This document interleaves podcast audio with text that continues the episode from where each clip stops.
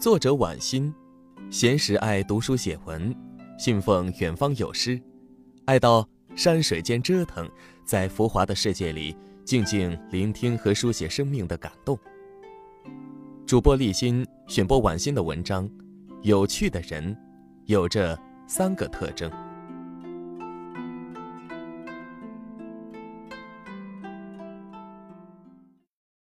生命不息，折腾不止。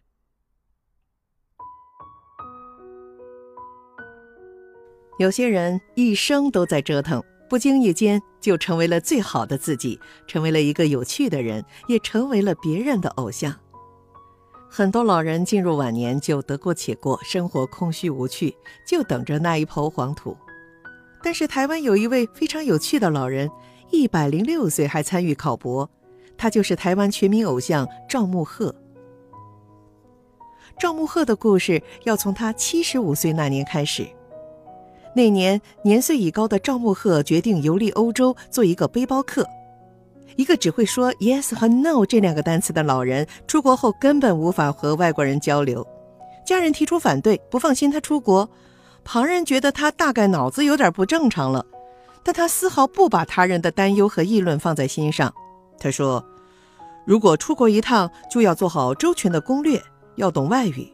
那我等三辈子可能也出不了国。”赵慕鹤不管那么多，坚决去办护照、签证，单枪匹马闯欧洲去了。半年里，他去了法国，看了埃菲尔铁塔；去了英国，游览了莎士比亚的故居；去了瑞士的莱茵河畔，在那里他还大秀自己的歌喉。回国之后，大家以为赵慕鹤应该会消停消停了。可是，在他八十七岁那一年，他为了鼓励自己的小孙子好好读书，便以身作则，重拾课本，报考大学，最终顺利考上了台湾空中大学文化艺术系。九十一岁那年，他顺利拿下了本科文凭。生命在于大脑运动，活着就是要折腾。忙碌而充实的生活让赵默鹤比以前更有活力了，他非常享受这种状态。于是九十八岁的时候，他再花三个月时间准备，结果他考上了南华大学哲学研究所。两年后，在一百零一岁的高龄里，顺利拿下了硕士学位。忙碌的生活让一个人更活力四射，心灵有寄托，精神丰富，生活便更有趣。赵慕鹤从不空虚失落。如今一百零六岁的他，仍然在台湾清华大学旁听中国文学史，为攻读博士做准备。他说：“人生唯一的幸福是不断前进。”赵慕鹤以身体力行去感染他人，让更多的人重拾对生活的信心，避免让生命像一潭死水。他除了修文凭，还研习书法、学习电脑，骑自行车去医院做义工，照顾比他还小的病人。就这样，充满正能量的赵慕鹤成为了台湾的全民偶像，是一个可爱又有趣的老人。有趣的人到底会有什么特征呢？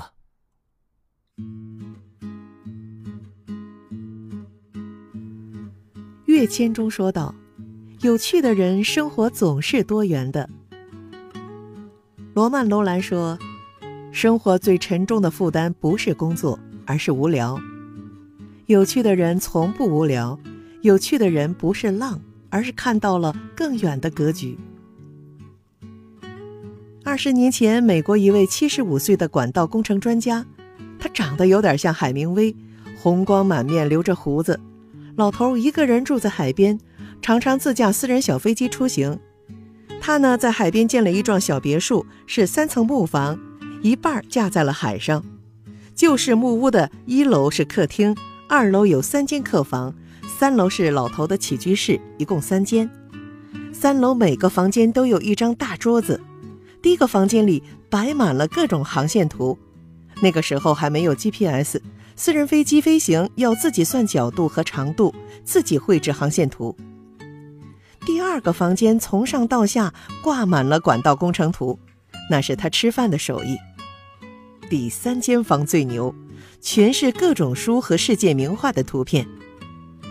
哎，弄那么多书和图片干嘛呀？原来他在读美学博士。有人问他：“七十五岁还读美学博士，毕业到底有啥用？他说：“世界上有好多种生活，不同年龄有不同的调调。做点不靠谱的事儿，人生不会死于某个变化。老头的有趣叫做多元。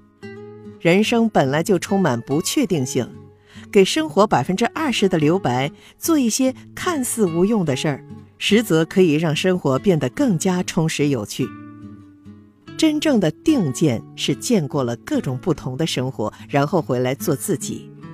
这位七十五岁的美国管道专家做到了，通过自己的努力，过着面朝大海、春暖花开的生活，研究自己感兴趣的事，生活多元丰富而有趣。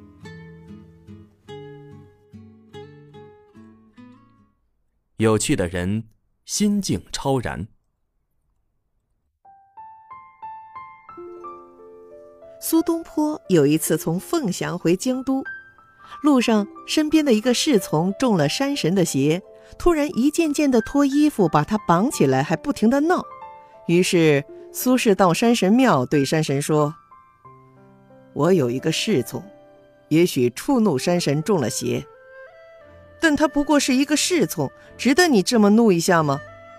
他可能做过什么坏事，我不知道。”但附近重镇里那么多为富不仁、作奸犯科的人，他们做的坏事远比侍从多。你不对他们发怒，却欺负这么个小人物，你还是赶紧收了你的怒火吧。走出山神庙，一阵狂风刮来，飞沙走石。有人劝苏轼回去求饶，但苏轼说：“我的命由天地掌握，一个山神奈我何？”说罢，继续往前走。风渐渐小了，那个侍从也很快清醒了。苏轼不畏鬼神，对强权也一样，有自己的节气，还满腹才情。他一辈子官运不好，可是才气通天。流放期间，每次有新诗传到朝廷，神宗皇帝都会当重臣赞叹一番。吃饭时，经常放下筷子看苏东坡的表状，因此。皇帝越是赞叹，群臣越是惶恐。只要神宗在，他们就想尽一切办法让苏东坡流放久远一点儿。苏轼就这样被贬到黄州，又去了惠州，最后去了近乎蛮荒的海南。他毫不在乎，照单全收，还说：“吾上可陪玉皇大帝，下可陪悲田院乞儿。”但苏轼又不做一切都无所谓的人生壁上观。他深深的热爱生活，不管好不好，他写的诗词一会儿批评时事，一会儿调侃政治，一会儿思念兄弟，一会儿怀念亡妻，偶尔撩拨侍女，没事调戏和尚，每一刻都活得深深入戏。荣辱成败算什么？生活就要活得有趣。苏东坡的这种有趣叫做超然，超脱物外，心境自由。有趣的人有好奇心，这类人看似平凡，但是对世界充满好奇。有一位家庭主妇因为生活无趣而苦恼，就去请教了《昆虫记》的作者亨利。这位主妇说：“教授，我看过您的书，您的工作真伟大，您的思想真有智慧，您有机会研究世界上所有有趣的东西，而我……”只是一个无聊的家庭主妇，生活里面有什么意思的事情都没有，每天就是坐在台阶上削土豆，每天削四袋子。亨利听完他的絮叨后，用神秘而好奇的语气引导他探究他坐着的石阶下是什么，一直以启发的方式追问下去。最后，亨利问他：“那么，尊敬的夫人，你有没有好奇过？”这些蚂蚁是从哪里出来的？他们在干什么？他们是怎么沟通的？他们怎么生活？是怎么找到你的土豆的？这位妇女若有所思，开始留心石阶下的砖头，砖头下的泥土里的小生命。从此，妇女的生活变得幸福有趣。遇到问题，她就去请教教授，去图书馆，甚至记录蚂蚁的一些行为。十年后，她在专业杂志上发表了一篇关于蚂蚁生活的专业论文。他变得有趣，是因为他对世界充满了好奇心。只要你有好奇心，并善于探索，这个世界就还在你面前延伸，未来依然可塑。问题来了，怎样做一个有趣的人呢？追求多元的生活，培养多种兴趣爱好，保持超然的心境，有乐观幽默心态，会自嘲自黑，对世界永远充满好奇心，不断的探索。生活多元，心境超然，充满好奇心，是面对不确定的人生态度。拥抱偶然和不确定共舞，人生会变得多姿多彩，生活会幸福充实，最终成为一个有趣的人，而不是一个精神贫瘠的人。